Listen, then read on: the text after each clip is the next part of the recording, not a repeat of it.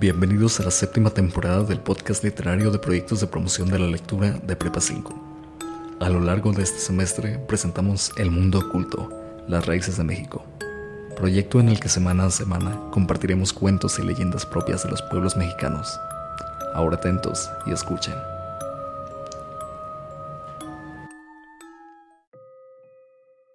La casa de la tía Toña. Había una vez una tal mujer llamada Antonia, a la cual le atribuían la posesión de una casa en Chapultepec. Dicho lugar llegó a sus manos después del fallecimiento de su esposo. Asimismo, le heredó la fortuna que dejó atrás. Ay, mijitos, ya vénganse a comer, que se les va a enfriar. Ahí vamos, tía Toña, gritaron los niños desde el patio de juegos. Vamos, niños, tomen asiento. El día de hoy les prepararé caldito de pollo.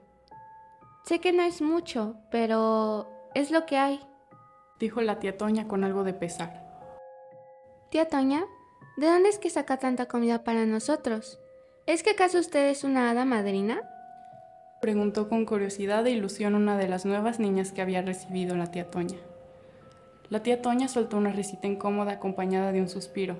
Su mirada se ablandó mostrando tristeza. Bueno, mi difunto esposo me dejó una fortuna tras su partida. Decidí que la usaría para un bien común, como ayudarles a ustedes, mis niños, a que no pasen hambre. Pero recientemente he notado que el dinero escasea. Un par de mis joyas han desaparecido también. Dijo la tía Toña con un tono sugerente mientras su expresión pasaba a una más seria. No quiero dudar de ustedes, mis niños, pero por favor, si alguien sabe algo, que pueda explicar la reciente pérdida de mi dinero, necesito que me lo digan. Ahora. Su semblante comenzaba a verse cada vez más molesto, sus cejas fruncidas y sus muelas chocando entre ellas por la fuerza que ejercía en la mandíbula, anunciaban que la mujer estaba comenzando a tener uno de esos ataques de ira que tanto la caracterizaban. Varios de los niños se pusieron pálidos, como si hubieran acabado de revelar sus mayores secretos. No, tía Toña, no sabemos nada, dijo alguien entre murmullos. Gracias por la comida, Toñita, dijo entre risas descaradas una de las chicas mayores. Esta se levantó de su silla con desdén, arrastrándola sobre el piso de madera y provocando un fuerte chirrido.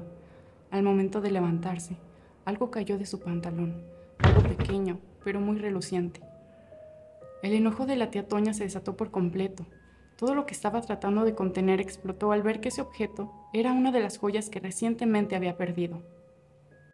Tú, chiquilla del diablo, sabía que eras tú. Gritó furiosa la tía Toña mientras corría hacia la chica. La tomó por las orejas y la comenzó a arrastrar a las afueras de la casa. Los niños observaban la escena con miedo, en especial aquellos que también habían robado algo. Maldita engendra, por culpa de personas como tú, ya no me alcanza para la comida. Gritó Toña mientras comenzaba a golpear a la niña con furia. ¿Quién más? ¿Quién más ha estado robando? Preguntó con desesperación la tía Toña. Aquella niña, que nunca había tenido un encuentro paranormal durante toda su vida, sintió por primera vez al ver los ojos tétricos y llenos de rabia de la señora Antonia, que tenía al mismísimo diablo frente a ella. La chica soltó los nombres de los demás niños con la voz entrecortada. Malditos. ¡Malditos sean! Gritó la tía Toña antes de ir corriendo hacia la casa para reprender a aquellos niños. Los minutos pasaban y la tía Toña no se tranquilizaba. Los niños que seguían conscientes lo sintieron como horas. Momentos llenos de gritos, llantos, golpes y sangre inundaron la gran casa. Al notar que los gritos cesaron y mirar hacia abajo, la tía Toña se dio cuenta que había una gran cantidad de niños tumbados a sus pies. Sus pechos ya no se movían mostrando signos de respiración y la sangre empapaba sus cabellos y ropa. No.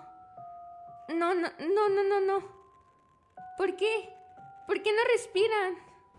exclamó Toña aterrada, consciente de lo que había hecho. No se dio el tiempo de verificar dos veces.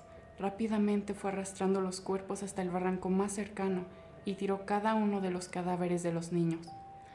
Al finalizar y ver la pila de cuerpos, los cuerpos de sus preciados niños, la culpa y el remordimiento se apoderaron del cuerpo de Toña. ¿Qué? ¿Qué he hecho? Dios, soy un monstruo. Mis niños, mis niñitos. Dijo entre lágrimas de arrepentimiento la tía Toña. Esas fueron sus últimas palabras antes de tirarse por aquel precipicio. Ahora se dice que si pasas cerca de esa casa puedes escuchar los llantos de los niños o incluso llegar a ver el espíritu de la tía Toña.